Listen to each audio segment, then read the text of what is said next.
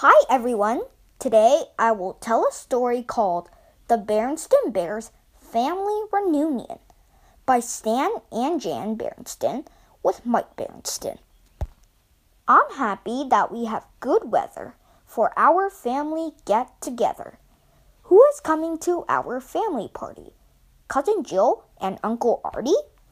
Yes, we'll see Grizzly Gramps and Gran, of course.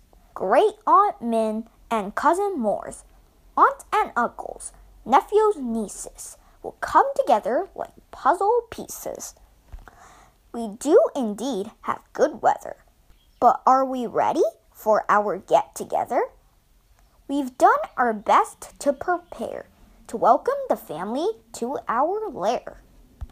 We've borrowed chairs from miles around. We've had our yard wired for sound.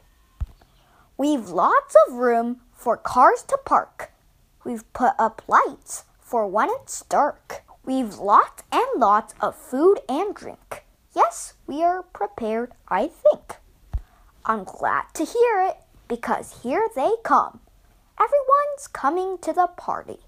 There's Cousin Jill and Uncle Artie, Grizzly Gramps and Gran, of course, Great Aunt Min and Cousin Moors.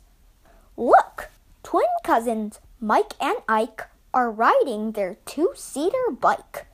Look out! Aunt Jane and Cousin Clue are coming down by parachute. Here comes more in cars and buses, and a great big truck. It's Uncle Gus's.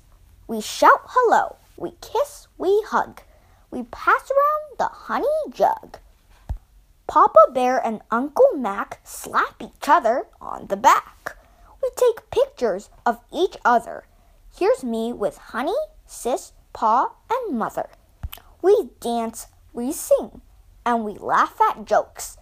It's fun to be with family folks. Then we eat and eat and eat and eat.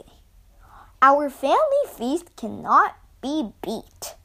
Now we hear from Great Aunt Bess. All right, you bears, clean up this mess. Then all is quiet, all is calm. Bears line up to thank our mom. She gets a gift from Cousin Heather to thank her for the get together. We say goodbye, we kiss, we hug. We finish off the honey jug. Back into cars and into buses back in that truck that's Uncle Gus's. Our get together now is done. Thank you for coming, everyone.